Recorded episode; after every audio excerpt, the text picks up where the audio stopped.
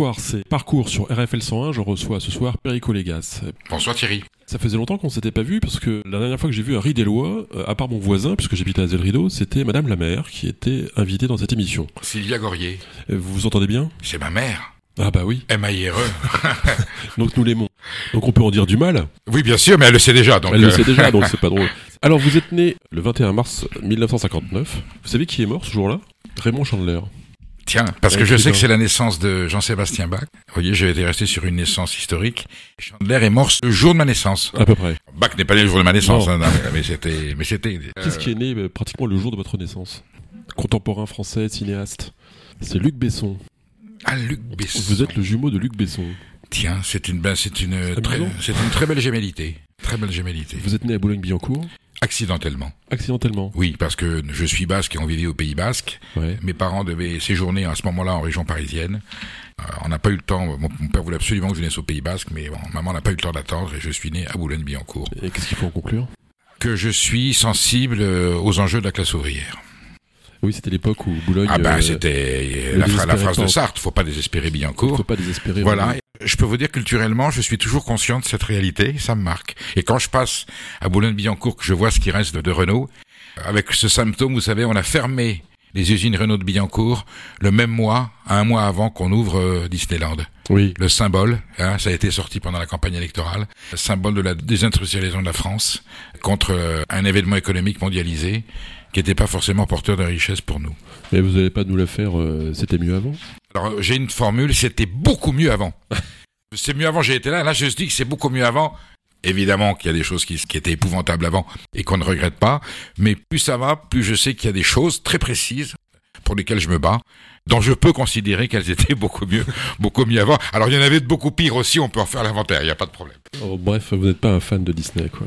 Alors j'ai une citation à vous proposer, mais alors d'abord traditionnellement on commence cette émission par rendre hommage au courage des Ukrainiens Oui. euh, et on s'incline devant leur souffrance et, euh, et on pense vraiment euh, beaucoup à eux.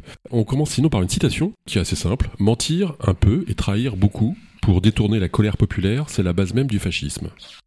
Est-ce que vous savez qui a dit ça? Non. C'est vous. Eh bien, je ne savais pas que j'étais déjà cité sur RFL, c'est le début de la gloire. Vous êtes vachement fort, hein, parce que mentir un peu et trahir beaucoup pour détourner la colère populaire, c'est la base même du fascisme. Oui, c'est vrai.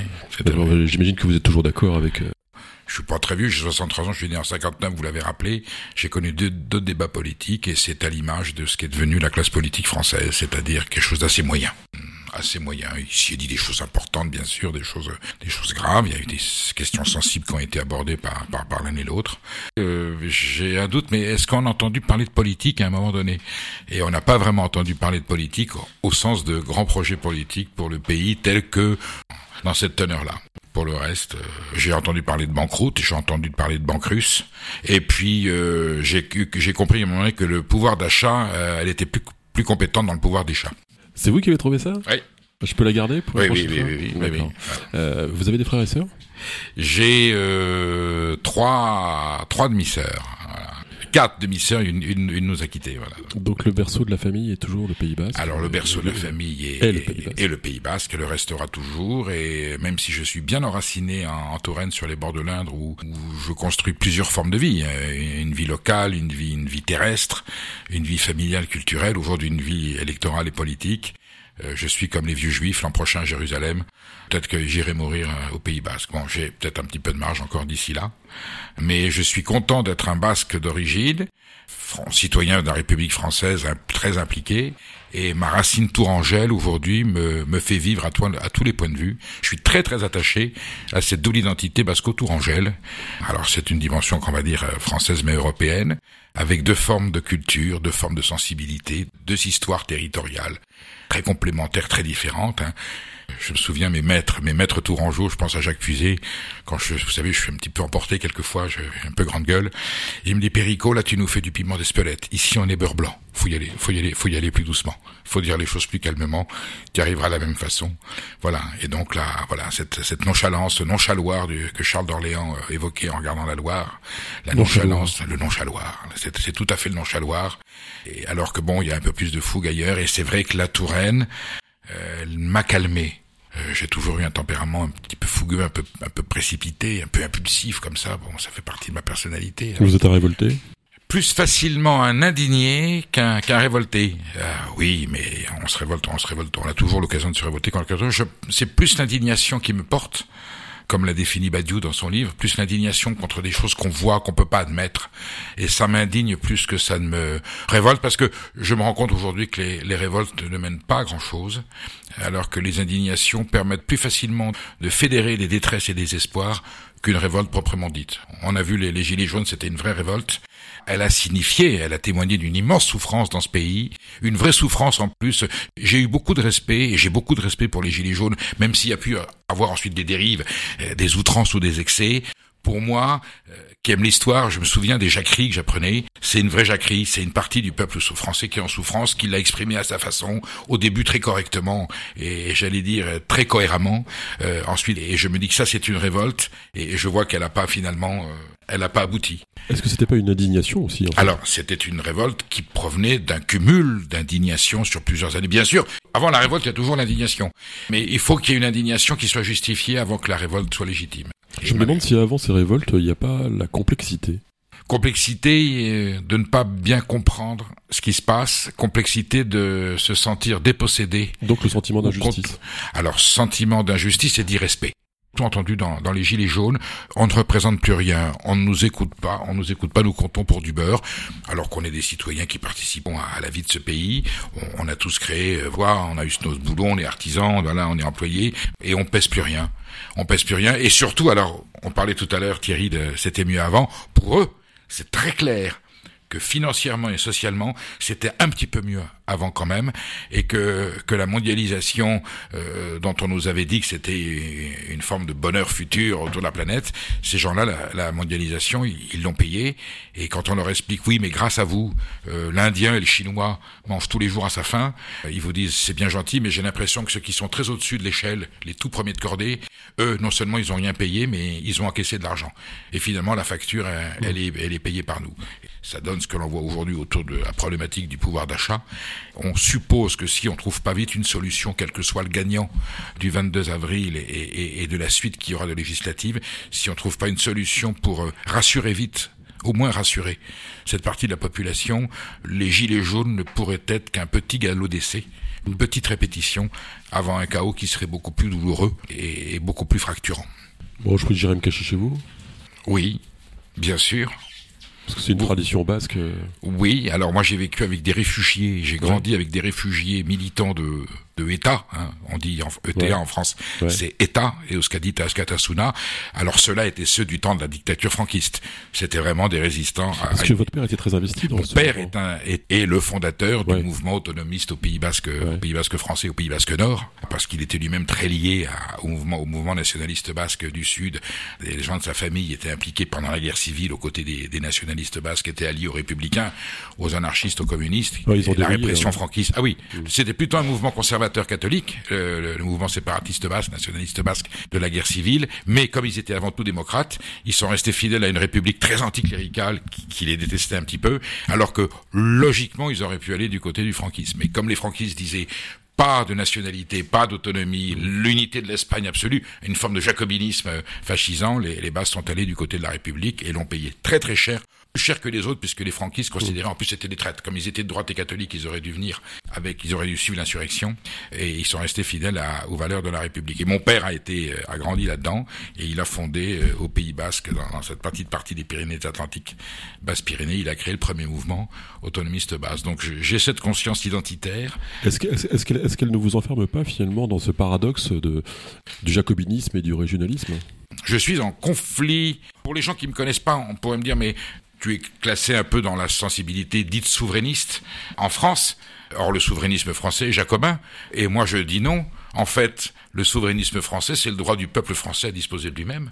Et moi, je suis profondément convaincu, hein, cette disposition du président Wilson en 1919, le droit des peuples à disposer d'eux-mêmes qui est quotidien et permanent, qui vaut pour tous les peuples, les Québécois ici sont essayés deux fois et puis ils ont perdu le référendum. Paradoxalement, quand il y avait le référendum sur euh, l'autodétermination, l'indépendance du Québec, euh, conduit la première fois par René Lévesque, la deuxième fois par Jacques Parizeau, il y avait tous les jacobins des partis politiques parisiens qui étaient à la délégation générale du Québec, avenue à côté de l'avenue de la Grande Armée à Paris, et tous les gens qui disaient ah non la Corse, l'Alsace, tout ça c'est la France, là ils étaient d'accord et ils étaient effondrés quand ils ont vu que les deux référendums avaient été un échec. Là il y avait un double de langage. J'ai vu Chevènement, j'ai vu Alors on était d'accord pour disloquer le Canada pour que la France soutienne la liberté du Québec, appelé par le général de Gaulle euh, lors de son voyage à Montréal en 1967, phrase formidable. Vive le Québec, vive le Québec libre. Mais de Gaulle, il le pensait et il a d'ailleurs, il l'a appliqué. Il a donné l'indépendance à d'autres possessions, d'autres colonies françaises. Mais par contre, quand il s'agit d'appliquer les mêmes principes que l'on veut bien donner au Québec canadien, quand il s'agit de donner à la Corse, au Pays Basque ou à la Bretagne, alors là, c'est tout de suite de la sédition, du séparatisme, du nationalisme ethnique, voire de la xénophobie. Je nage là-dedans. donc je suis pour la souveraineté du peuple français dans une Union européenne cohérente et respectueuse des nations, et je suis pour le droit du peuple basque à disposer de lui-même, si tant est qu'il l'exprime démocratiquement par le suffrage universel, sans passer évidemment par aucune action violente et encore moins du terrorisme. Je fais bien la dissociation entre la période avant la mort du général Franco, où j'ai connu les militants de T1, qui étaient des militants de libération nationale du peuple contre la dictature franquiste, qui, par l'assassinat de l'amiral Cairo Blanco en 73, ont permis la transition. Sinon, le régime franquiste se serait prolongé de quelques années. Et, aujourd'hui, la classe politique et la société espagnole font pas la distinction entre États d'avant 1977 et ceux d'après, qui étaient pour moi, et souvent c'était les mêmes, je les ai connus. Ils sont passés de quelque part de héros d'une lutte de libération nationale contre le fascisme à des assassins terroristes. Les mêmes, les mêmes individus. Et j'ai eu des amis à qui, évidemment, je me suis fâché à mort. Parce que je leur ai dit non. C'est terrible à dire. Le garde civil qui vous torturait en 76 et qui nous tirait dessus était un agent de la police franquiste. Le garde civil de 77, après que la démocratie ait été rétablie, qu'il y a eu des élections, eh ben, c'est un agent de la démocratie. On a connu ça en 45. Le général de Gaulle a dû garder quelques, quelques hauts fonctionnaires de l'époque de Vichy pour continuité de la sécurité de l'État et refaire la, la République. C'est le prix à payer quand on restaure une démocratie. Perico, ça veut dire euh, Pierre C'est un diminutif. Si on traduisait littéralement, c'est Pierrot. En fait, c'est un hommage à votre grand-père qui était peintre. Alors, mon arrière-grand-père, Perico Ribera, était peintre. Et pour tout vous dire, Thierry, je m'appelle Pierre parce que mon prénom Perico a été accepté partout. J'ai été baptisé Perico par l'Église. Aujourd'hui, en tant que journaliste, je peux passer. Mais le fonctionnaire d'état civil, donc je suis né le 21 mars, du 25 mars, quand mon père est arrivé pour me, pour me déclarer, il a dit, mais qu'est-ce que c'est que ce prénom? Ça veut dire quoi? Ça veut dire Pierre, et il a mis Pierre d'office. Donc je m'appelle Pierre-Olivier Sébastien Légas, dit Perico. Mais c'est un hommage donc à votre... Mon arrière-grand-père, Perico Ribera, qui était peintre d'origine espagnole. Donc j'ai ça. Du coup, pour préparer cette émission, j'ai regardé un peu ce qu'il a fait. Oui. C'est magnifique. Hein. Euh, moi, sans rire, hein, j'ai trouvé ça Alors, fin du, 20, fin du 19e siècle, début du 20e. C'est un portraitiste euh, qui était très renommé. Portraitiste, bien sûr. Ensuite, il a fait plusieurs fois le tour du monde. Euh, il, avait des contrats avec l'Opéra de Pékin, le Grand Hôtel de Pékin, l'Opéra de Buenos Aires. Et il peignait comme ça des grandes façades. Et on peut encore trouver ses œuvres. J'étais il y a quelques années au Casino de Monte Carlo. Je n'y suis pas allé pour jouer, j'ai pas les moyens. parce que vous aviez tout mais déjà. J'ai demandé l'autorisation d'aller voir les deux peintures qui sont toujours dans la salle principale des Jeux de Perico Ribera. Il vivait de ça. Très artiste, hein, très artiste. Une vie un petit peu d'aventurier. Ouais. Voilà, Alors, je disais pas ça pour vous flatter, mais je trouvais ça vraiment euh, absolument magnifique, le peu que j'ai Et eh oui, et on est mort à 10 ans. Il, est mort en 49, je suis né en 59. Ma vie est imprégnée de son souvenir et ma famille me l'a transmis.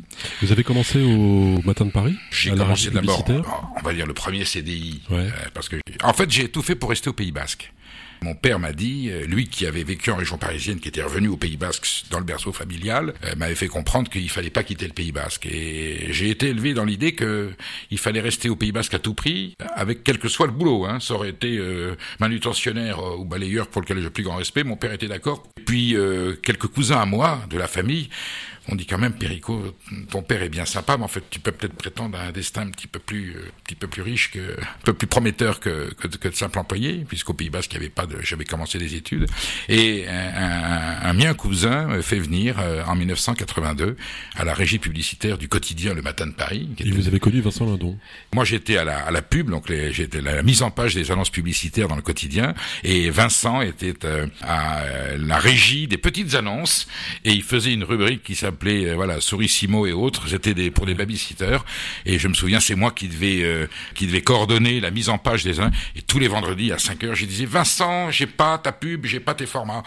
Exactement la même voix quand je oui oui je t'envoie ça je t'envoie ça. Adorable évidemment. J'ai cru que vous alliez me dire c'était à moi de coordonner les babysitters. Ah non ça aurait pu. Enfin voilà. Donc j'ai connu quelques voilà un, quelques mois quelques mois Vincent Lindon et s'est perdu après. Mais j'ai un souvenir de lui comme étant quelqu'un voilà comme ça de très spontané avec un cœur sur un, cœur un cœur d'or.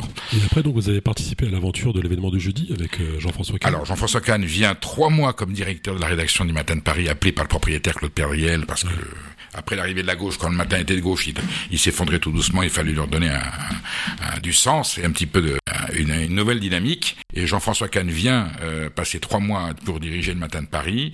On se rend compte et deux ans après, il fonde l'événement du jeudi.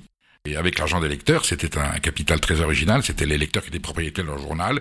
Et quelques temps après, il développe une entité qui s'appelait le Club de l'événement, dont la vocation était justement, comme il n'y avait pas de dividendes pour les actionnaires propriétaires, il y avait le Club de l'événement du génie qui leur proposait des activités culturelles, touristiques. Et j'ai participé euh, à la création du Club de l'événement du jeudi. Et puis, comme j'étais vraiment très très très très porté sur les questions alimentaires, euh, de gastronomie, de vin, et c'est Jean-François Kahn qui m'a dit écoute, euh, je pense que tu es vraiment mordu et passionné, tu vas quitter le club et tu vas commencer à nous faire quelques articles dans la rubrique gastro de l'événement du jeudi. Donc je me suis inscrit au, CFPJ, j'ai fait ma formation de journaliste tout en commençant à écrire, et puis de fil en aiguille, je suis devenu le chef de la rubrique euh, gastronomie et vin. Savoir vivre. Savoir et ensuite rédacteur en chef de la rubrique savoir vivre, c'est-à-dire toute la toute la fin du journal. C'est la classe hein, d'être rédacteur en chef de savoir vivre oui. en France. Euh. Quelque part, ça fait de vous le maître, euh, enfin pardon, l'arbitre des élégances, quoi.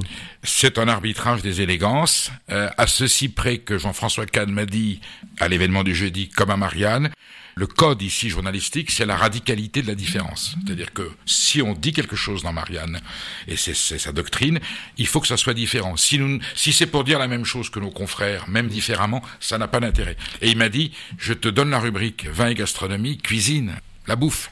Qu'est-ce que tu peux m'apporter comme nuance Et j'ai dit, écoute, il s'avère que déjà dans ce pays, je sentais qu'il y avait de la précarité, un patrimoine qui était en train de se déliter, des agriculteurs, qui, des paysans qui disparaissaient, des artisans qui fermaient, des restaurants qui me disaient. Et je me suis dit, mon Dieu, est-ce que ce patrimoine merveilleux qui symbolise le bonheur d'être, de, vivre en France et de la France, lui aussi, que je connaissais pas encore le terme mondialisation ni globalisation, j'ai dit attention, c'est un patrimoine très fragile. Il y a des choses qui disparaissent petit à petit.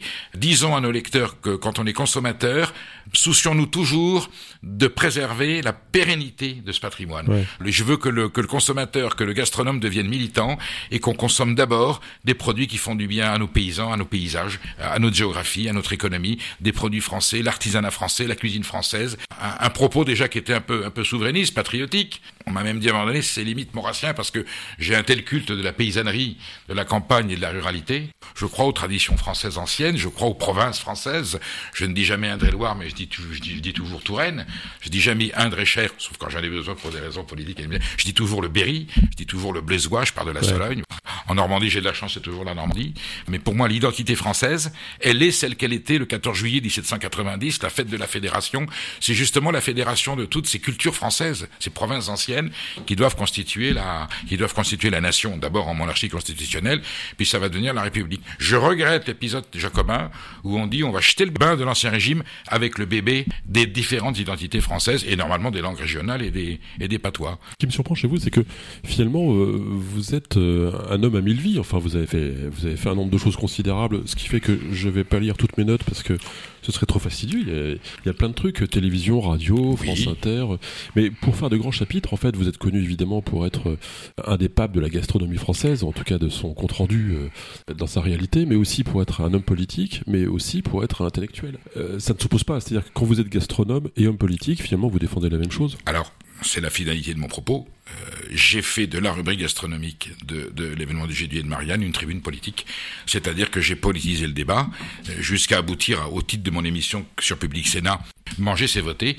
Donc aujourd'hui, mon discours il est clair, un acte alimentaire est un acte politique. Tout acte de consommation aujourd'hui est un acte politique, un acte environnemental et social, sur la façon comment on s'habille, en quoi on roule, comment on voyage. On sait qu'on a des impacts aujourd'hui sur la nature, sur l'environnement, sur l'équilibre planétaire. Moi, je suis spécialisé dans les questions alimentaires. Eh bien, le contenu de notre assiette, quel que soit le consommateur, quels que soient nos moyens, le contenu de notre assiette, ce que nous allons euh, ingurgiter pour nous nourrir, eh bien, il y a un impact sur sur l'environnement, sur l'économie. Voilà. Est-ce que est-ce que ce produit avec lequel je vais que je vais préparer, et même si c'est au restaurant, est-ce que ce produit nourrit le producteur qui l'a qui, qui fait? Est-ce que le paysan en vit? Est-ce que le marin-pêcheur en vit? Est-ce que l'éleveur en vit?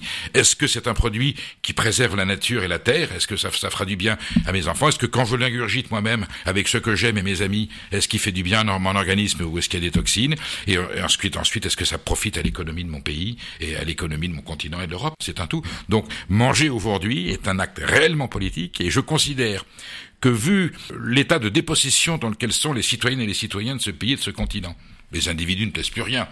Les grands enjeux planétaires, économiques, les GAFAM, ce qui se passe à Wall Street, c'est pas nous ici, petits consommateurs d'Indre-et-Loire, qui allons peser. Par contre, nous avons tous les 70 millions de Français et, les 400 millions d'Européens, chaque fois qu'on va dans un commerce ou qu'on va dans un, dans un, dans un endroit où on se nourrit et qu'on fait un choix alimentaire, eh bien on vote si on veut continuer à se nourrir en grande surface qu'avec des aliments industriels importés de l'autre bout du monde, qui alourdissent le bilan carbone de notre pays, qui ne payent pas les gens qui, travaillent pour nous les donner, qui enrichissent que des, que des lobbies et, et que des trusts, eh bien, on va au chaos.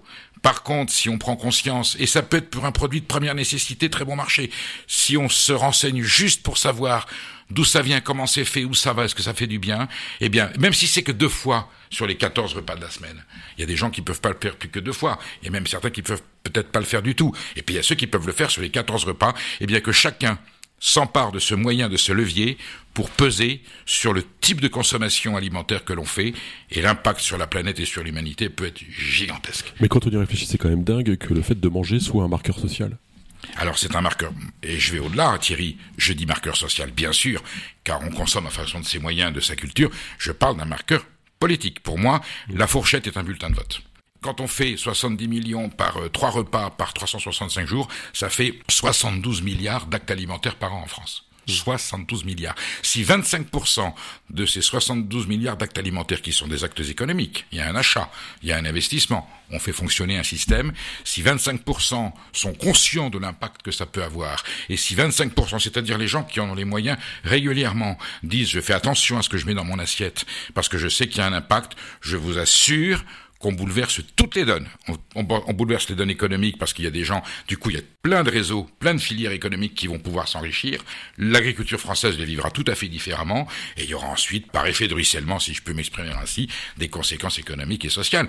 Déjà, bien manger, euh, on se voit, on se bat pour que dans les cantines scolaires, il y ait de bons aliments on fait des classes du goût pour apprendre aux enfants de demain, qui seront les consommateurs de demain, à se nourrir de façon cohérente, équilibrée, respectueuse de l'environnement. Moi, je vous dis, le contenu d'assiette, c'est un programme politique absolument formidable. Il est à la portée de tout le monde. Et un simple journaliste comme moi, sans avoir besoin de fonder un parti, peut pas faire passer le message par des médias tels que le vôtre. Voilà. Et, ça, c'est mon quotidien. Vous savez cuisiner? Je sais préparer à manger je laisse la cuisine à mes copains cuisiniers parce que, chacun son métier. Qu'est-ce que, vous savez bien faire Alors mon bonheur, je suis très content parce qu'on me pose jamais la question. Mon bonheur, c'est d'abord. je dis, ils vont peut-être m'inviter à déjeuner un jour. ah mais quand vous voulez, vous êtes tous invités et s'il y a des auditeurs qui veulent venir, il n'y a pas de problème. Mais mon bonheur, c'est d'abord l'acte d'achat. Ah c'est d'aller, c'est d'aller sur le marché. La Touraine, l'Indre-et-Loire, euh, la Val-de-Loire en compte quelques-uns. C'est d'aller sur le marché, voir chez le producteur. Alors là, moi, acheter ma volaille chez l'éleveur ou les œufs ou le fromage directement, aller voir l'homme, la femme euh, qui s'est donné du mal pour produire ça, pour élaborer ce fromage, pour élever cette volaille ou cette vache même ou le fromage. Aller voir les, les, paysans, les producteurs, aller à la riche chercher des légumes, et puis déjà voir, rencontrer les gens qui ont élaboré, qui ont cultivé, qui ont élevé, voir le paysage d'où ça vient, parce que je suis formé par Jacques Puiset et que un plat, un produit, il vous raconte le paysage d'où il vient, ce qu'on appelle en d'autres termes l'appellation d'origine. C'est le nom que l'on donne à un produit qui a une origine et qui doit vous la restituer dans l'assiette. Quand on goûte un vin, quand on déguste un fromage, je ferme les yeux. Si vraiment il est conforme à l'endroit d'où il vient, il doit me dire le paysage dans lequel il est né. Faire de la cuisine, c'est de prendre ce produit et de le restituer dans sa justesse, dans sa vérité, dans son authenticité dans le respect de son origine. Je veux que, que la volaille, si c'est un, une volaille, un poulet de racan, une géline, qu'elle ait le goût de, de géline à, l'endroit? Et bien entendu, elle aura le fromage de Sainte-Maure qui a un goût d'un fromage de Sainte-Maure, qui est le paysage de la Touraine avec le lait de la chèvre tel que je le vois, et arrosé évidemment par du Vouvray, du Bourgueil ou du Chinon, qui doit avoir lui aussi la gueule de l'endroit où il est né et les tripes de bonhomme qu'il a fait. Donc moi, l'acte culinaire, quand je prépare à manger aux gens que j'aime et que je partage dans la convivialité autour de la table, je leur restitue d'abord un paysage. Avant de faire une recette compliquée pour pour démontrer mes talents de cuisinier avec des, des sophistications, des accords sensoriels, des arômes. Ça, je m'en fous. Je m'en fous. Ça, je laisse ça à mes copains cuisiniers qui font ça mieux que moi. Mais moi, avoir le bonheur d'aller chercher un produit, de le restituer, de le préparer dans l'assiette, de le faire cuire, respecter ce qu'il est, respecter le travail de la femme et de l'homme qui se sont donné du mal pour nous donner un produit aussi génial, que ce soit une carotte, que ce soit un poisson, que ce soit une volaille, eh bien, mon bonheur quand je fais la cuisine, c'est de restituer tous ces paramètres sensoriels et culturels aux gens avec qui je partage le repas autour de la table. Mais alors, Légas, on a évoqué le côté social de la gastronomie et le, côté politique, vous l'avez dit clairement.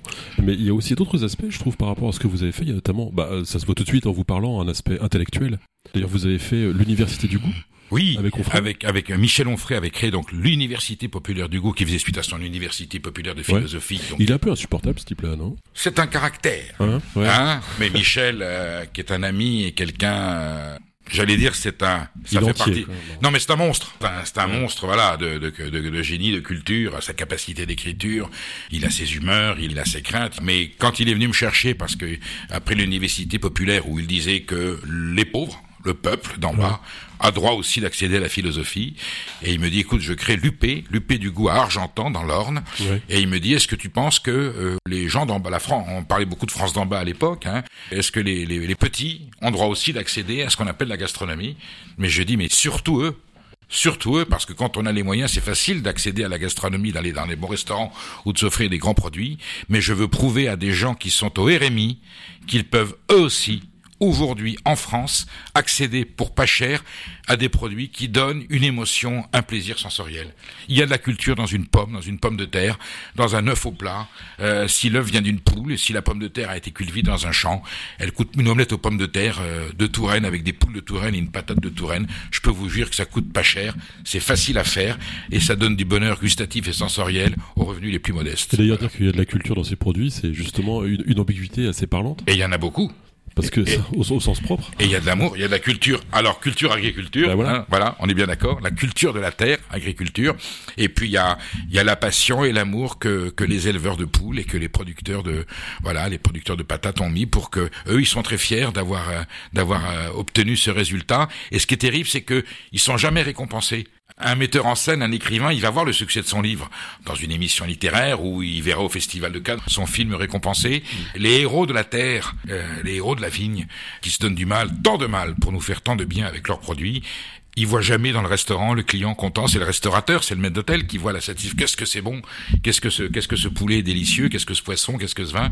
Eux ne voient jamais. Donc moi j'essaie de faire de dire aux gens pensez quand vous dégustez quelque chose de sublime. Bien entendu, il y a l'artisan cuisinier qui a transformé le produit, il y a le serveur qui vous l'a amené dans l'assiette. Euh, voilà, il y a toutes les, toutes les étapes, le transformateur, l'artisan, le charcutier, le boucher. Voilà, pensez euh, à ces femmes et à ces hommes, euh, voilà, qui dans leur champ, qui dans leur qui dans leur bateau, qui dans leur campagne, qui dans leur verger, qui dans leur vigne, se sont donné du mal et ont mis tout leur amour, toute leur passion pour que nous ayons dans l'assiette et dans le verre des produits qui nous donnent de l'émotion. Et donc vous êtes également le président des trophées de l'agroécologie en remplacement d'Éric Orsena Alors, en... C'est un de vos amis aussi, j'imagine. Oui, on se connaît parce qu'on se rencontre, on s'apprécie, je peux même pas dire ça. Mais entre télo, vous faites des grosses bouffes comme mais, oui, oui, oui, oui, non, non, mais quand on se voit avec, avec Eric, on, voilà, on, passe de bons moments et c'est toujours en général autour de, de bons, de grands vins, hein, parce qu'il est, il est membre de l'Académie du vin de France qui organise, euh, voilà, une fois par an à, Paris un repas avec toute, toute l'élite. C'est l'aristocratie du monde viticole français, les grands noms de la Bourgogne, du Bordelais, euh, et même, même du Val-de-Loire. Et, est-ce, que ça marche Par contre, je vous coupe là-dessus, euh, Perico Légas. Est-ce, qu'il y a une théorie du ruissellement par rapport à ça? Alors Thierry, très bonne question. J'y ai jamais pensé. Ça devrait. Ça devrait et ça pourrait. Non, pas vraiment. Pas vraiment. Ça, ça, moi, je fais partie d'une d'une famille euh, de goûteurs, de gastronomes où on aime que ça ruisselle. Mais en général, non. Non, ça s'arrête. Euh, non, il y a, il y a une petite lutte des classes, effectivement. Ah oui Et oui, qui dissuade d'ailleurs les gens d'en bas de. Moi, mon combat, c'est de dire aux, gens, Péricot, qu'est-ce qu'il faut acheter comme vin? Ils vont avec des guides dans les grandes surfaces, les foires au vin. Je dis, le meilleur vin, c'est celui que vous aimez. Et s'il coûte 4,90 euros, eh ben, c'est un grand cru, c'est tout. Moi, euh, mon paramètre qualitatif pour dire euh, un grand ou un petit vin, euh, et je fais toujours souvent cette, cette métaphore, je dis toujours, voilà, qu'est-ce qu'un grand cru? Vous savez, à Bordeaux et en Bourgogne, il y a les grands crus, premier grand cru classé, les grands crus de Bourgogne, ensuite il y a le premier cru, et j'ai dit, écoutez, c'est très simple, et c'est une définition que je tiens de mon maître Jacques Puiset. Le premier cru, c'est quoi la définition? Je fais toujours l'accent anglais, Perico, c'est compliqué, les appellations en France, c'est quoi un premier cru? Un premier cru, c'est un vin dont on a envie de reboire un deuxième verre. Ah bon, un deuxième. Alors le grand cru, eh ben dont on a envie de reboire une deuxième bouteille. Donc c'est la redemande qui fait la noblesse du vin et non pas les étoiles qu'on a sur le guide Hachette ou dans le guide Parker. Mais alors ma femme qui nous écoute euh, évidemment religieusement, enfin surtout vous plus que moi, mais euh, me faisait remarquer que quand on voyage, euh, les gens de 30 ans, quand ils parlent de vin, ne parlent plus de région, mais parlent de cépage. Ça, c'est un tort. Alors, c'est une américanisation mercantile. Le cépage est fondamental, c'est la plante. Hein, il n'y a pas de vin sans cépage. Sauf que la définition française du vin, précisée dans, dans ce code politique, qui est l'appellation d'origine protégée, l'AOC, qui est devenue l'AOP, c'est d'abord un territoire. Le paramètre gustatif et culturel du vin de France, c'est un paramètre géographique.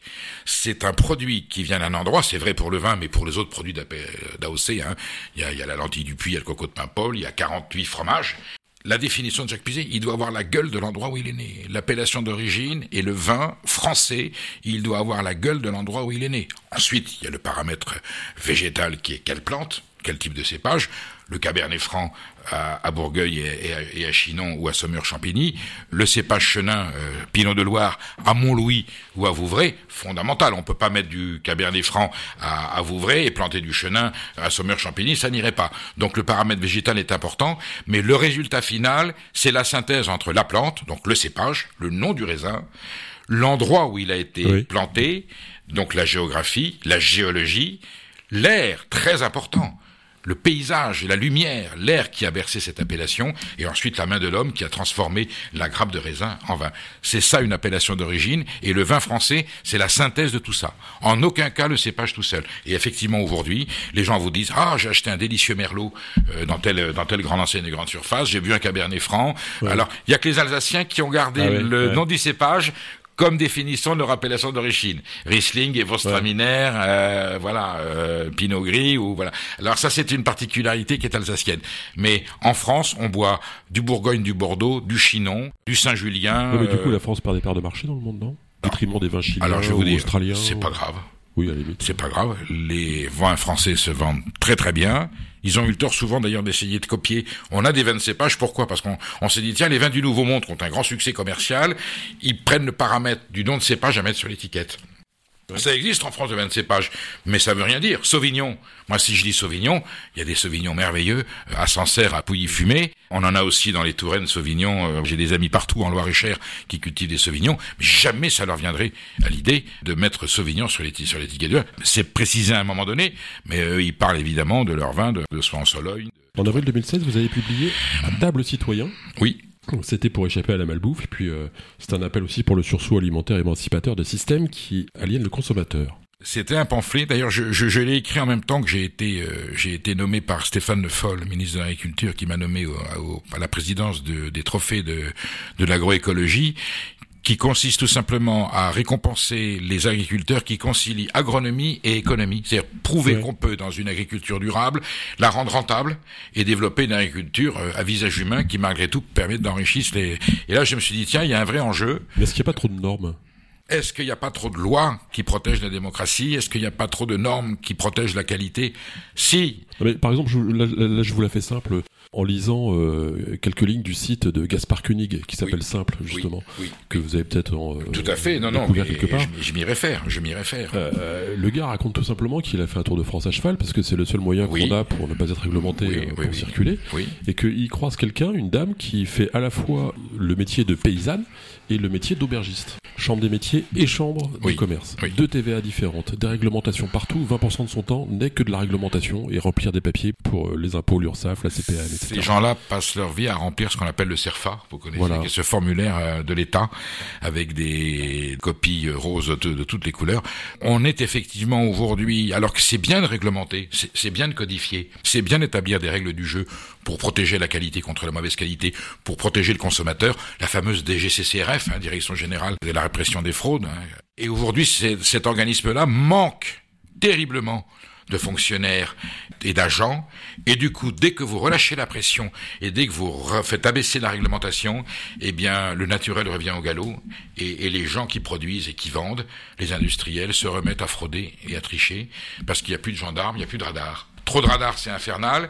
Si on les retire, euh, c'est une mortalité routière qui va exploser. En termes de consommation, il faut une juste et opportune réglementation qui intervienne au moment où elle le doit. Alors on est dans, un pays effectivement euh, très administratif avec des fonctionnaires très compétents qui ont besoin d'exister. Et il est vrai qu'il y a des situations, Koenig les, les dénonce bien, les tourne en dérision. Et, Thierry, je vous avoue que je, autour de moi des agriculteurs, des vignerons, des restaurateurs qui me disent, ah non mais ils passent leur week-end quand ils en ont Et là, tous m'ont dit euh, la seule chose qui nous a soulagés dans le confinement de 2020, c'est que pendant deux mois, on a pu mettre au clair cinq ou six ans de problèmes administratifs, de problèmes justement de, de réglementation, de, de, de, formules, de taxes et autres, de mise à jour, de mise aux normes, c'était effrayant. Donc là, effectivement, alors à chaque majorité, vous savez, il y a toujours un, un simplificateur administratif que le président de la République désigne pour la simplification. Voilà. Et vous connaissez le, la, je ne sais plus qui, qui l'avait dit, je crois que c'était Pierre Dac, qui disait allez, c'est terminé. Maintenant, il y en a ras-le-bas de toutes ces archives. Vous me foutez tout ça à la poubelle et on fait, vous me faites une, une photocopie de chacun. Ce qui rejoint celle de Clémenceau, qui est la France est un pays merveilleux où, où on sait des impôts, il épouse des fonctionnaires. Il épouse des fonctionnaires. ben, vous voyez, c'était déjà le cas en, 1907 quand il a dit ça. La grande question, c'est de, a été de savoir comment on fait du, consommateur un citoyen et de comment articuler les deux. Donc là, on l'a vu sous un aspect social, politique, intellectuel. Et est-ce qu'on pourrait aller jusqu'à une pensée quasi philosophique? Alors, d'abord, Thierry, je vais répondre plus précisément à votre question que celle-là. Et c'est aujourd'hui l'enjeu central de mon engagement et de, et de mon combat, aux côtés de quel se trouve euh, Natacha Polony, à qui Jacques Puiset a transmis euh, la présidence de l'Institut français du goût. L'Institut français du goût, né à Tours en 1975, quand Jacques Puiset était président du laboratoire départemental, l'Institut du goût a pour but de j'allais dire, installer le goût dans l'éducation nationale et de créer des classes du goût. Et, et aujourd'hui, mon message le, le, plus fort, le plus véhément, au-delà de tout ce que j'ai pu faire, de tous mes engagements, il faudrait absolument que en plus d'apprendre à lire, à compter, à écrire, à étudier, la jeunesse de France et la jeunesse d'Europe et la jeunesse du monde, qui seront les consommateurs de demain et qui auront des responsabilités à conséquences économiques, sociales et politiques beaucoup plus fortes encore que les nôtres, apprennent à consommer, et la première des consommations, c'est l'acte alimentaire. Il ne s'agit pas d'en faire des gastronomes ou des cuisiniers, attendons-nous bien. Hein. Il s'agit de leur apprendre à consommer. Qu'est-ce qu'un produit? Qu'est-ce qu'une pomme de terre? Qu'est-ce qu'un mm. qu'est-ce qu'un verre de lait? Qu'est-ce qu'un morceau de pain? Le matin, dans votre tartine, vous avez du beurre, vous avez du pain. D'où ça vient? Comment c'est fait? Comment choisir? Vous avez la liberté de le choisir, de savoir si c'est un beurre qui vient de tel endroit. Vous pouvez prendre que des produits industriels. Aujourd'hui, on peut commencer le repas de la journée, qui est le petit déjeuner, avec que des mensonges faux beurre, faux sucre, faux chocolat, faux lait. Et donc le gamin, il arrive à l'école, il a introduit dans son organisme que des produits qui disent des mensonges. Comment voulu que ça se passe bien? Est-ce qu'on peut avoir tout simplement une vraie tartine de, de vrai pain du boulanger avec euh, avec du beurre, euh, même si c'est beurre industriel, et puis du vrai lait, et puis un vrai café ou un vrai chocolat, confiture peut-être faite à la maison par par maman ou achetée dans un commerce. Ça coûte pas très cher un petit déjeuner français normal. Et déjà le gamin, bah il arrive à l'école, ce qu'il a ingurgité, c'est déjà des produits qui qui racontent une vérité, qui racontent un paysage. Eh bien, si on peut apprendre à l'école des classes du goût qui existent, hein, qui ont été plusieurs fois expérimentées, jamais un gouvernement n'a décidé d'aller jusqu'au bout. Il y a eu des académies qui ont fait des expériences. Jacques Puiset a porté le projet. Il y a aujourd'hui, ça existe. Celle qui est vraiment la fondatrice, vous pourrez l'inviter un jour. Elle habite Tours. Elle s'appelle Dominique Montou. C'est la première prof. Donc elle, elle forme des profs pour former. Demain, si on veut s'en sortir, bien sûr, il faudrait apprendre à lire, à écrire, à compter. Il faut apprendre à consommer. Et il faut apprendre à, à se nourrir de façon juste, équilibrée, propre et saine, pour que la planète que l'on laissera à, à, nos enfants et que nos enfants laisseront au leur soit toujours le, le coin de paradis qu'on essaie de qu'on essaie de reconstituer. Voyez, il y a du pain sur la planche pour, pour l'utilisation. Et vous connaissez euh, Archestrate, un monsieur qui s'appelle euh, un grec euh, du siècle de Périclès, qui, qui, qui, a écrit un poème perdu. Oui. Et qui est la c'est quoi en fait C'est la première définition de la gastronomie C'est la première définition, je dirais même, de l'acte alimentaire dans sa sensorialité. C'est d'ailleurs le nom que le grand cuisinier Alain Sindras avait donné à son restaurant ah, dans les années 70, rue de Varennes, l'Archestrate, qui est devenu l'arpège euh, d'un autre grand cuisinier qui s'appelle Alain Passard. Et Archestrate est, avant Bria Savarin, euh, avant, avant Grimaud de la Reynière, j'allais dire le premier narrateur euh, de l'acte de la culture alimentaire chez, chez les Grecs, qui avaient tout compris. Hein. Parce que là, on parle d'un poème perdu. Oui. enfin, moi, je trouve ça assez, assez, assez, merveilleux, en fait, que ça se base sur un poème perdu. Perdu. C'est quand même magnifique. Oui, mais euh, est-ce que notre destin finalement et nos rêves ne sont pas faits de, Ouais. de poèmes perdus? Est-ce que, est-ce que nos plus bons combats ne sont pas ceux qui tendent à retrouver euh, les poèmes perdus, voire, voire à les composer nous-mêmes? C'est formidable. De... Vous avez un paradis perdu? J'ai un paradis perdu. Chaque jour qui passe est, euh, est un paradis perdu, puisque bon, euh, je suis très heureux de vivre dans ce pays, euh, malgré les détresses que je vois et, les dégradations que je constate à tous les échelons de la société. J'ai un paradis perdu qui est celui de mon enfance. Vous voyez, je suis né en 59 et aujourd'hui, je peux raconter à, mes gamins qui ont 10, euh, 8, 14 ans que j'ai connu vous voyez ce que pouvait être l'Indre-et-Loire, la Touraine dans les années 60 quand j'avais 5 ou 6 ans. Et aujourd'hui, je sais que c'était la fin, je vais pas dire du Moyen Âge, mais je voyais dans des fermes des gens qui étaient euh, qui vivaient comme on vivait au 19e siècle. Ouais. Hein, vous vous souvenez le vélo, la, la tunique bleue, euh, euh, le béret, la gitane papier maïs éteinte collée à la dent, des gens qui vivaient très chichement. Moi, j'ai j'ai connu partout le, le puits euh, au milieu de, de la cour de ferme pour aller chercher l'eau, la feuillée à la place des toilettes, si c'était pas sur le fumier. Là où je vivais euh, au On avait euh, une étable avec des vaches et je voyais les gens venir avec les, les bidons en aluminium. J'en ai racheté d'ailleurs, je les ai. Et on allait chercher le lait, je voyais la, la fermière traire le lait. Et donc tout ça, c'était hier matin pour moi. Alors, est-ce que c'était un paradis perdu? Ces gens vivaient dans une certaine précarité. Il y avait, il y avait une régression sociale. hein. On va pas rentrer dans le détail, mais il y avait évidemment, on entend aujourd'hui des problèmes sur le, euh, un petit peu l'abus euh, des enfants. Il y avait un petit peu d'inceste. Il y avait tout, tout un tas de phénomènes sociaux que le progrès social a, a évacué. Il, il existe encore, ce problème. et- et il existe encore, et souvent dans des sphères euh, sociales où on n'imagine ouais, pas qu'il y ait. La pauvre, la pauvre Église catholique qui était, qui justement, qui était là pour combattre ça, c'est elle qui est la plus exposée. C'est quand même le paradoxe. Et, on a souvent aussi dans la classe politique euh, des républicains qui sont des fraudeurs fiscaux et qui, les yeux dans les yeux, vous jurent que, vous jurent qu'ils ont jamais, euh, qu'ils ont jamais fraudé. Donc ça, ça, ça continue. Mais pour moi, cette époque-là, par rapport à ce qu'était l'environnement, par rapport à ce Oui. qu'étaient les paysages, ce qu'étaient les relations sociales, euh, dans un hameau, dans un village, oui, sans tomber dans une nostalgie réactionnaire et rétrograde. Oui, oui, j'ai- du paradis perdu dans un coin de ma mémoire et, et je vous avoue que je cours toujours derrière, une espèce de, de fantasme, de mythe. Et il y a des endroits où, en Touraine, quand je suis là, je regarde et je dis, c'était pareil, ce que je vois là était tel qu'il était il y, a, il y a 55 ou 60 ans quand j'étais tout petit garçon. Alors, vous m'avez un peu spoilé tout à l'heure ce que je voulais développer à propos de quelqu'un qui était maire, député, écrivain, voyageur, lui aussi de belles prestances, gastronome et philosophe. Bria Savard. Bria Sabar. Mais C'était le patron, lui, non? C'est le fondateur. C'est le fondateur du discours. C'est le concepteur. Tout ce dont il parle existe donc déjà. C'est lui qui, qui, a- qui invente, qui définit le concept de la gastronomie. hein. Le gastronome, l'art de faire bonne chère. La connaissance raisonnée de tout ce qui a un rapport à l'homme en tant qu'il se nourrit. Voilà. Ça? Et la physiologie du goût. La physiologie Voilà. du goût, d'accord. Jacques Puiset n'est qu'un continuateur, puisque lui, Jacques Puiset met en place la sensorialité. C'est-à-dire qu'il n'y a pas la sensualité. La sensorialité, c'est nos cinq sens qui nous révèlent l'univers dans lequel nous sommes et qui nous permet d'appréhender l'univers et, et, et, et de donner un sens à notre acte alimentaire. Et Bria Savarin avait lui défini la physiologie du goût avec la fameuse tu es ce que tu manges, dis-moi dis ce que tu manges, je, te dis- je te dirai qui tu es. Tout ça reste d'une vérité criante plus que jamais.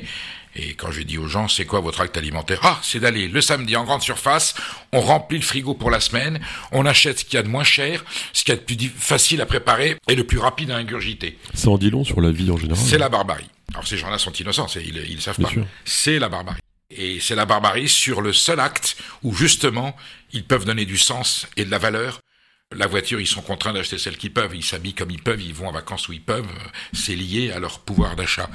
L'acte alimentaire aussi, je dis pas que tout est gratuit, mais je dis que c'est là où on peut le plus modifier et inverser cette tendance de soumission au système néolibéral, cette soumission au marché qui nous dicte notre comportement. Et aujourd'hui, si notre démocratie française est un petit peu abîmée, s'il y a une précarité démocratique, c'est dû justement à ce système économique qui entame notre libre arbitre et qui ne nous laisse pas disposer des, des moyens dont on a besoin librement. Il faut passer par des critères économiques. Et bien le seul, c'est le contenu de l'assiette, je l'ai dit tout à l'heure, c'est là où on est encore le, le plus libre. Et quand je vois des gens qui ont cette capacité et qui me disent je vais en grande surface, je me débarrasse en fait de cet alimentaire. Ouais, ouais, c'est- je m'en débarrasse parce que faut le faire. Donc ces gens-là en fait quoi, ils, remplissent leur organisme comme on remplit un réservoir de voiture pour rouler. Alors ils achètent des choses qui ont de la couleur, qui ont du goût. Tout ça est artificiel et puis ils s'en satisfont. Ils passent à côté, ils passent à côté du bonheur. Et je dis toujours, allez au McDo une fois, une, fois oui. l'année. Euh, mes enfants, quand un jour un de mes amis leur demandait euh, cet été, euh, ils étaient à table, ils étaient pas ça, j'avais rouspété un petit peu. Quand papa se fâche, c'est quoi la punition dont il vous menace Il dit qu'il va nous amener au McDo. Alors les autres enfants évidemment étaient traumatisés à l'idée que ce soit une punition. Mais il faut aller. Et moi je passe ma vie euh, aller dans les grandes surfaces, goûter des produits qui sont pas bons parce que critiquer pour pouvoir accuser, pour pouvoir dénoncer, je suis obligé de vérifier ce qu'il y a de bon et ce qu'il y a de mauvais dans le dans le, dans le panel alimentaire euh, disponible dans ce pays. Alors on va parler en, en quelques mots de votre de vos engagements politiques, euh, c'est un peu compliqué, hein, parce que vous avez déclaré être de gauche, vous étiez sur une liste avec votre ami Marc Fesneau parce qu'il était venu vous chercher.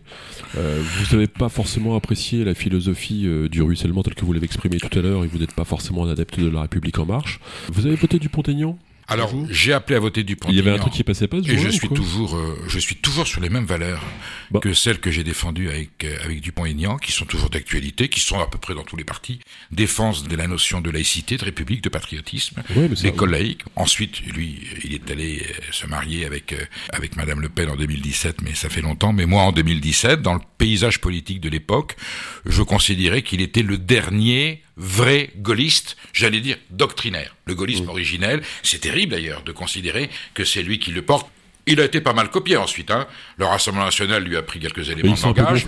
Ils ont beaucoup évolué. Zemmour l'a carrément pillé. Le pauvre Dupont-Aignan, c'est le cocu de l'histoire. C'est lui qui a porté tous les projets, c'est lui qui met. Il a jamais dépassé allez 3-4%. Il a été pillé. Les autres ont fait des scores absolument avec d'autres d'autres paramètres polémiques. Pour moi, euh, Dupont-Aignan, c'est le, c'est le dernier porteur du message du général de Gaulle, celui derrière court tout le monde. Je trouve ça c'est génial de voir que le fondateur du Front National à l'époque, enfin ce truc-là a été fait par des gens qui voulaient euh, buter le général de Gaulle. Alors le, les, les, fondateurs ils, du, sont quand même gonflés quoi. Entre l'entourage de Jean-Marie Le Pen des années 60, c'est l'OAS, c'est des gens qui pour lesquels le général de Gaulle était l'horreur absolue. Et, et, hier je voyais sa fille euh, Marine face au président de la République dans le débat euh, défendre le général de Gaulle. Mais on va pas le reprocher. Alors moi, je vais vous dire, je vais être très trivial un con ou un salaud qui fait un bon chemin vers le bon sens. Il lui sera beaucoup pardonné. Ah, non, non, alors moi je tends la main. Ah non, quelqu'un qui se repent, qui dit voilà, ben, je me suis planté, j'ai évolué, j'ai compris, j'ai changé, je crois. Moi je suis plutôt, euh, je suis plutôt confiant, euh, je suis plutôt naïf. Et quand quelqu'un dit ben j'ai fait mon chemin de Damas, j'ai évolué, si je peux penser qu'il est sincère, je lui tends la main, je l'accompagne. Quand Marc Fesneau, dignitaire du MoDem, vient me chercher l'an dernier sur un enjeu, je dis bien attention, je ne rentre pas dans la majorité présidentielle, je ne soutiendrai pas Macron. Non, non, non, on vient sur un enjeu régional.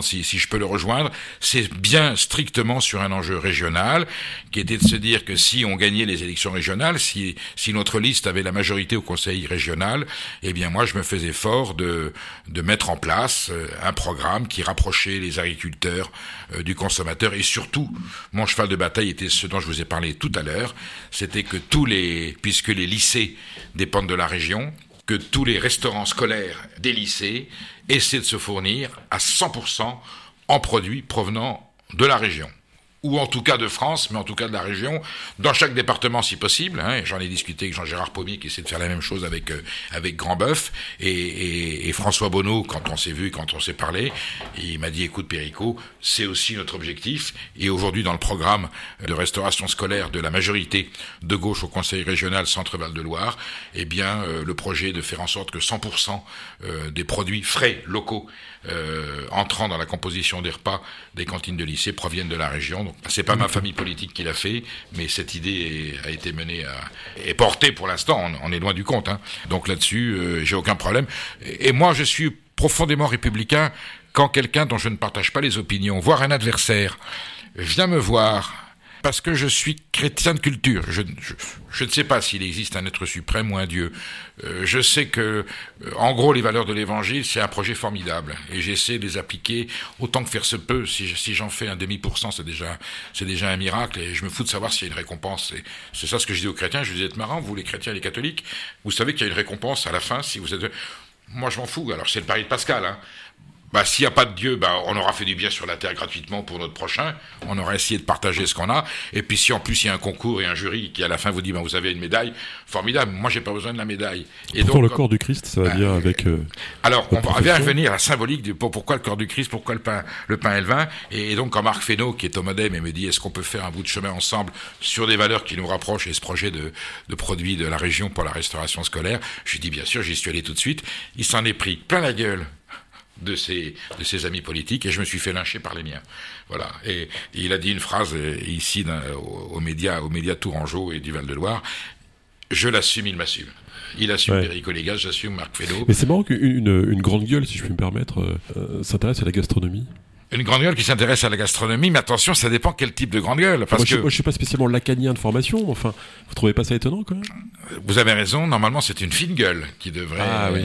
Alors, est-ce qu'on peut être fine grande gueule ah, oui, ou grande fine oui, gueule oui, oui. Alors, j'aime bien ouvrir ma gueule, euh, comme on dit souvent pour raconter des conneries, parce qu'il faut être très modeste. On dit pas toujours que des choses intelligentes. Et puis, je l'aime bien l'ouvrir pour y déverser subtilement euh, un verre de Vouvray, un verre de Chinon, quelques rondelles de fromage de Sainte-Maure et, et voilà, 200-300 grammes de rillettes de. Je vais pas citer l'artisan ouais. ou, ou d'andouillette. Voilà, le patrimoine alimentaire tourangeau me fait souvent ouvrir ma gueule en grand euh, pour de très bonnes raisons. Mais justement, ces, ces patrimoines gastronomiques, en fait, finalement, quand un pays envahit un autre pays, une des premières choses qu'il prend, c'est sa gastronomie, finalement, non? Je vais l'inverser. L'intégration pour moi, quand je dis à des gens sur le débat, hier il y avait l'assimilation, l'intégration, mmh. le voile, pas le voile, est-ce qu'ils viennent, est-ce que c'est le grand remplacement, euh, est-ce qu'ils est qu'ils viennent pour prendre notre place, est-ce que ça sera colomber les deux mosquées dans, oh, dans 20 ans, voilà, toutes, toutes, toutes ces angoisses. Moi j'ai dit c'est pas compliqué, on va se mettre à table. On va se ouais. mettre à table, on va commencer par un couscous. Mais vous êtes, vous êtes vachement catho en fait. Hein. Je suis chrétien. Ah oui, oui, je suis chrétien. Alors, je suis catho parce que dans ma famille, il y a eu des, des évêques, des archevêques. Euh, voilà, on est marqué. Mon père était profondément athée, anticlérical. Et ouais. Il a eu un, rejet de, de, sa culture familiale. Et moi, je suis, euh, depuis très longtemps, euh, j'ai eu des tentations euh, chez les... J'ai été élevé par les jésuites. Ah oui, vous aussi. J'ai eu des tentations de séminaire quand j'étais très jeune. Vous étiez où? J'étais au Pays Basque. J'étais au. Pays Basque. Et au berceau, de, les jésuites sont, sont, sont nés Saint-Ignace de Loyola. Loyola ouais. Un de mes fils, d'ailleurs, porte le prénom basque de Eneco. Il s'appelait Eneco de Loyola. Les Espagnols ont mis Ignacio, mais c'est Ignace, c'est Eneco. Euh, extraordinaire parce qu'ils sont aussi les fondateurs de, de l'ETA, les jésuites. Ouais. Ils ont fait le calcul que s'ils donnaient leur vie à Dieu, peut-être que Dieu donnerait la liberté au peuple basque. Vous voyez le, le genre d'équation assez hasardeuse. Mais non, non, je suis marqué par les valeurs chrétiennes. Et aujourd'hui, plus je vais, je me dis que de tous les programmes politiques que j'ai lus, celui de l'Évangile, il, il, était très audacieux, très exigeant. Mmh pas si mal que ça et qu'on pouvait se retrouver autour de la table. en plus, il y a un avantage, c'est qu'il y a un rituel quand on est, quand on respecte les évangiles, c'est qu'il y a un, un, moment qui s'appelle la scène, hein, oui. la, la, cena. En espagnol, on dit le dîner, c'est la, la scène, et puis la messe, la messe, la missa, c'est la table. Et puis bon, on partage le pain et le vin. Alors, il manque que le fromage. Je suis sûr qu'ils se sont plantés. Je suis sûr qu'il y avait un morceau de fromage. Sans ça, où elle est la Trinité? Sinon, c'est la, c'est binaire. Et je vous jure que le jour de l'Eucharistie, le Christ a partagé le pain, il a partagé le vin, et je suis sûr qu'il y avait un bout de fromage. Et vu Pour la géographie, c'était un fromage de brebis. Il y avait un petit peu de fromage de brebis. Voilà. Pour le Saint-Esprit, oui. Ça... Et le Saint-Esprit, à mon avis, c'est un morceau de fromage. D'ailleurs, quand je déguste un grand fromage, je peux vous dire que j'ai je, je, une certaine idée du Saint-Esprit. Si je vous emmène sur une île déserte, avec un livre, un film, une chanson, en fait, je vous emmène pas, hein, je vous laisse partir tout seul sur l'île déserte. Vous, vous êtes le bienvenu, vous pouvez passer euh, me voir de temps en temps si je suis vivant. Celle qui est au milieu de la Loire, où vous me laissez un petit peu de latitude pour ah, aller très un bien. peu plus loin. Ah, où vous voulez, où vous voulez. Hein, il y a de très belles îles sur la Loire. Oui, bien sûr. Euh, j'adore aller d'ailleurs, même sur l'Inde, il y a des îles et j'adore depuis que je suis petit. Euh, je me suis toujours posé cette question traumatisante et j'ai fait, j'ai pris, ma pris ma décision. Ça sera la cuisine japonaise. Je me dis, voyez la cuisine totalement minimaliste, le ouais. produit pour lui-même sans aucune influence culturelle, ni de préparation, ni de recette. Manger le produit tel qu'il est, et c'est peut-être celle que j'ingurgiterai. Vous savez, vous emportez du caviar au bout de huit jours, vous pouvez plus voir le caviar en pâture, que ce mmh. soit du foie gras ou autre, c'est horrible. Il faut surtout pas prendre ça. Il faut prendre des choses très simples, des fruits. Ouais, en musique. En musique, je prendrai. Euh, J'ai droit à un musicien ou à un morceau de musique particulier. Je m'en vais avec Jean-Sébastien Bach ouais. euh, ou Schubert, le BWV 1052 qui me, qui me bouleverse toujours quand je l'écoute. Non mais décidément vous êtes dans le paradoxe hein, entre le jacobinisme et le, le régionalisme, l'esprit le, et, le, corps. Euh, ah mais je suis profondément le voyage et le terroir. Je suis profondément universaliste. Il existe des terroirs dans le monde entier et ma devise c'est gastronome de tous les pays, unissez-vous. La sensorialité, elle est ce qui définit notre humanité, notre fraternité. Et je vous dis qu'autour de la table, la convivialité c'est l'instrument de la fraternité. Quand on est autour de la table et qu'on partage un plat qui a été élaboré avec amour, on n'a pas envie de faire la guerre, on n'a pas envie, on a envie de faire l'amour. Euh, l'amour culturel, de partager l'époque où la famille française se réunissait au moins le soir autour de la table, que la mère de famille avait préparé un plat qui venait de produits qu'elle avait achetés, qui venait de chez les agriculteurs, et que d'abord on se rassemblait, ce plat qui était un plat d'amour, apaisait la sociologie. Et les sauvageons aujourd'hui, les fractures sociales, elles viennent des gens qui ne peuvent pas se réunir autour de la table, échanger. Il y avait souvent trois générations. Les grands-parents faisaient de la transmission aux petits-enfants, ils racontaient leur enfance on racontait ce qu'on avait fait dans la journée. Il y avait ce forum social, l'instant de table, l'acte alimentaire autour de la table, où on se rencontre, on se parle, on échange. S'il y a des problèmes, on se le dit. Et comme le médiateur du milieu, c'est un plat qui nous donne du bonheur et qui nous donne de l'amour, eh bien, même s'il y avait conflit et s'il y a divergence, eh bien, ça se passait calmement et de façon conviviale. Et quand la République était gérée à table et non pas à travers des tweets, à travers des mails, à travers de l'électronique, on ne se parle plus, on ne se voit plus, eh ben, à l'époque où la République, les banquiers républicains, à l'époque où notre classe politique se mettait autour de la table pour gouverner le pays, eh ben on était la quatrième puissance du monde et il y avait le plein emploi. Et vous avez dit le banquier républicain et euh, non, vous avez dit le banquier républicain. Alors le banquier républicain a remplacé le banquier républicain. Donc on va on va remettre un on va remettre ET, on va retirer le i. Et je peux vous dire que la République quand elle si elle se remet à table, pas sous la table mais mais à table, euh, je pense que nos institutions et, ce que j'apprécie dans le président Macron avec lequel je peux avoir beaucoup de divergences, c'est que c'est un garçon sensible à ses paramètres alimentaires et gustatifs et qu'il a eu le courage de dire euh, contre sa ministre de la Santé qu'il buvait du vin midi et soir. Euh, rien que pour ça, je lui tire mon chapeau.